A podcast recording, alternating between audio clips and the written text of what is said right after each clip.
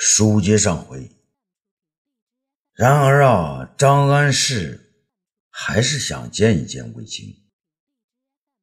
这自从杜周将江冲和吴丑生两个引荐给皇上以后，张安世才发现他的放荡行为啊，已经种下了恶果呀。这杜周的心里明白的很呐，他知道张安世不是一盏省油的灯，那不能让他接近皇上啊。可魏大将军不完全了解这些，如果他还念两位好友郭大侠和雷大侠的交情，那说不定会把自己引荐给皇上的，哪怕只让自己做一名皇宫中的侍卫也行。可张安世心中依然忐忑不安，这魏大将军难道就不知道自己是由吉安氏变作朱安氏，再由朱安氏？便做张安世的墓。倘若魏大将军引荐了自己，自己在皇上面前露出马脚，那不同样会连累魏大将军吗？不，君子报仇，十年不晚。魏大将军身体欠佳，长安人都知道啊。我朱安氏再不找他，恐怕将来就找不到他了。说什么？我也不会连累魏大将军，只要大将军愿意推荐我，我会在皇宫之中韬光养晦，等魏大将军百年之后，我再为我的父母和师傅报仇。那张安世想到这儿啊，又看了看眼前正玩耍的几个孩子，于是不由自主地移动双脚走向前来，他伸出双臂，像老鹰抓小鸡儿一样。便把那两个十二三岁的男孩子一下子夹到了嘎肢窝下。魏抗呢手持木剑，一个人对付两个弟弟，他呢已经转过身去，等待着两个弟弟从后边扑上来，然后呢自己一低头，将他两个甩到前面的沙土之中。不料身后并没有扑来的声音，却听到两声沉闷的叫唤：“哥哥，哥哥！”救救我们呐！魏抗回过头来，只见一个个头不高的黑汉子用双臂夹着自己的两个弟弟，他朝自己呢坏坏的笑着。这魏抗大怒啊！从来没有人敢对自己这样，何况这是在大将军府的门前。魏抗啊，把手中的木剑当做利剑，对着那人便刺。那人只将右脚一抬，只听魏抗手中的木剑“咔”的一声断作两截。魏抗大惊，急忙叫道：“来人呐，有刺客！”这躲在门阴之下的卫兵纷纷跑了出来。他们发现两位小侯爷被那个曾经求见大将军的张安世夹在腋下，个个呢都呆了起来。不许动！你们谁要再向前走一步，我就把你们这两个侯爷全部夹死！张安世大叫道。一个头领模样的卫兵急忙伸出手来，示意众士兵不要妄动，然后问道：“你是何人？你要做什么呀？”“我是张安世，只是要见魏大将军一面。”魏府的人面面相觑一番。那谁也没有好的办法呀，只好啊一边看着张安世，一边让魏抗进去叫大将军。没过多久，面带病容的魏青出现在门前。张安世啊见到魏青露面了，便将两只胳膊一抬，放开了魏不疑和魏登两个，自己啊扑通一声跪倒在魏青的面前。众卫兵见两位小侯爷得救了，马上呢手持兵器冲了上来，将张安世围在中间。只要卫青一声令下，他们以为便可将这个想害侯爷的张安世杀死。张安世没有任何反抗的意思，他认为啊，如果卫青下令将自己处死，那也便是件十分快意的事。可是卫青并不说话。他向众人挥了挥手，示意他们呢全部退到两边。卫青独自走上前来，看了张安世一眼，然后低声说道：“你便是张安世，请到后厅说话。”然后自己呢，径自回到了府中。张安世在众人的监视之下，抬起双脚，一步一步的走进府中，随着卫青、卫青走到大将军府的一个大厅里边。卫青啊，在中间的位子上坐定，再次向士兵们挥了挥手，示意他们全部走开。士兵们当然听令啊，一个一个的离开了大厅，只有卫青的三个儿子还留在他的身边。卫青啊，微笑的看着自己那三个浑身是泥土和汗水的儿子，点点头说：“你们玩的可真开心啊！好了，没事了，快回去洗一洗。”给你们的母亲请安去吧。魏尚和他两位兄弟莫名其妙的走了出去。他们从来没有挨过父亲的呵斥，今天呢，在大将军府门外，在众人面前出了丑。他们本以为父亲会生气的责罚他们，没想到父亲呢，一如既往的关切他们，疼爱他们。至于父亲如何处置张安世，啊，那就不是他们的事了。魏青严肃地看着张安世，看了半天呐，一声没吭。张安世抬起头来，带着敬仰的目光看着魏青，也是一眼不放。张安世，你几番前来找我，今天还拿我的儿子作为人质，你是什么用意啊？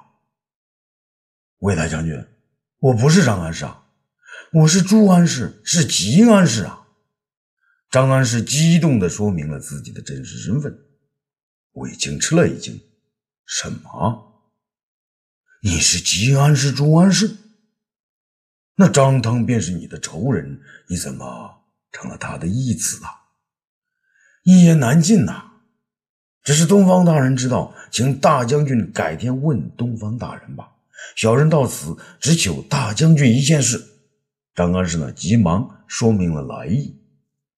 卫青心想啊，那既然东方兄长知道此事，可他却偏偏没有告诉我，那我也就没有知道的必要了。卫青不认识吉少翁啊，但他知道吉氏父子舍命救郭谢的故事，还知道吉安氏被郭谢交给雷大侠，后来又化名朱安氏的故事。那年，东方朔被贬回京，与途中与朱安世一道在南阳处死义宗的事情，更是卫青第一个知道的。如今张汤已死，而朱安氏变成了张安氏，他认贼作父，又来找我卫青做什么？张安世见卫青的半晌不答，便跪下说道：“魏大将军，请您看在郭大侠和雷大侠的面上。”把张安世推荐给皇上，让小侄能在皇上身边做点事情，谋个出身吧。魏青听了这话，不禁笑了起来。啊啊啊，张安世，你既为张腾一子，皇上已经给你官职，又让杜周安排你做事，也就够了。为什么还要再往身皇上身边挤呢？大将军。安氏自幼的心愿便是能够安顿人世，只有接近皇上，才能实现这个宏愿呐。张安世啊，不愿意向卫青说明自己心中的秘密，为了自己，也为了卫青啊！哈哈哈哈哈哈！卫青大笑起来。张安世，你的师父郭谢终生扶亏扶危济困，安顿人生。可他却与你不同啊！皇上给官他不做，封侯他不受。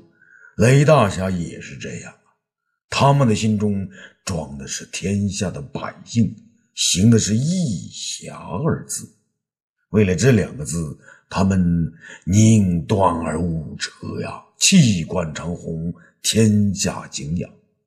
你作为郭大侠和雷大侠的徒弟，理应继承他们二人的志向。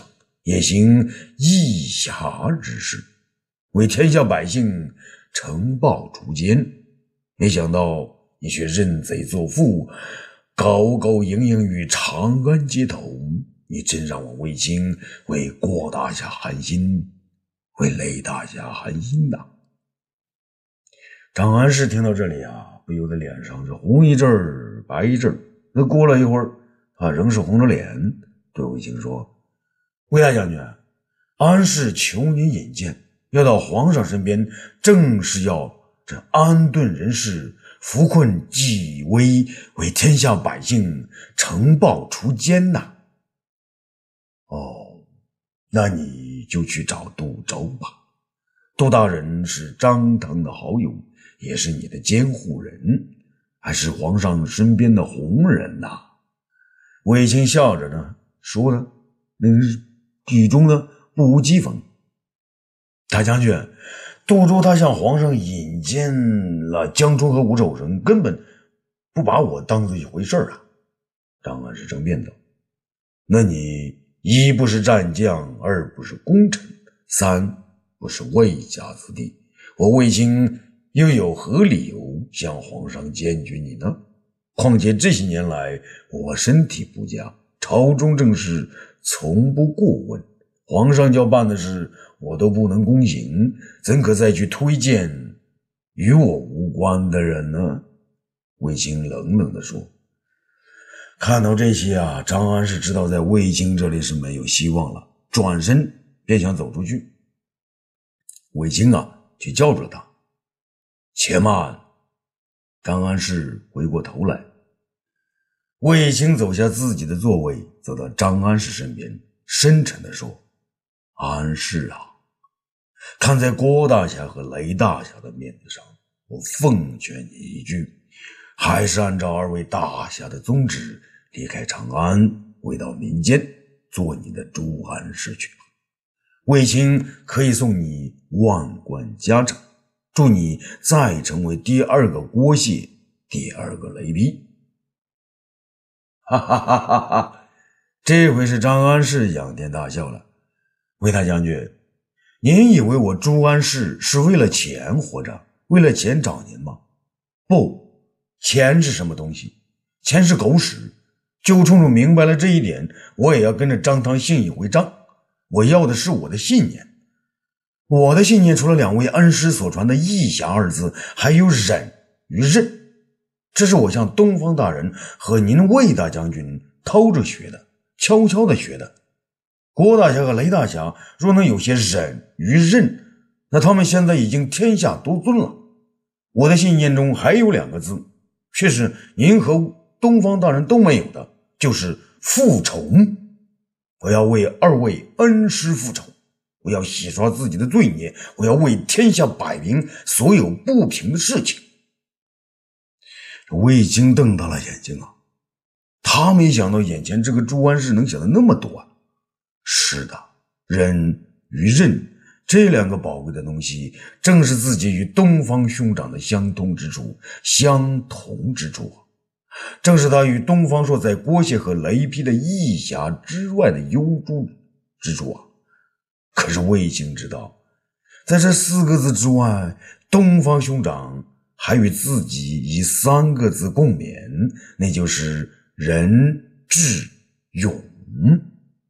卫青知道自己在勇上可比东方朔，仁上可以学而习之，而那一个智字。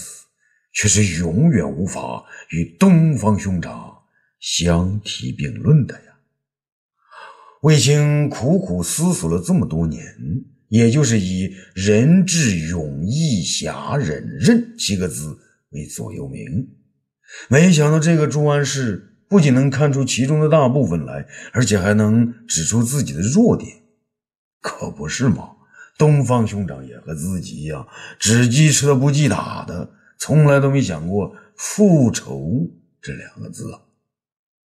复仇，复仇，我要复仇！谁杀了我的父亲，我就要向谁复仇；谁杀了我的师傅，我就要向谁复仇；谁看不起我，我便要啊向谁复仇；谁不答应我的要求，我也要向谁复仇。张安善一时兴起，把心里的话啊全都吼了出来。这卫青不再吃惊，他看到眼前这个复仇狂的影子，他从面前这个人的身上看到了吉少翁的影子，看到了郭谢的影子，看到了雷劈的影子，看到了张汤的影子，还看到了主父偃的影子，甚至看到了当今皇上的影子啊！卫青的心头不禁一紧，一种直觉向他袭来。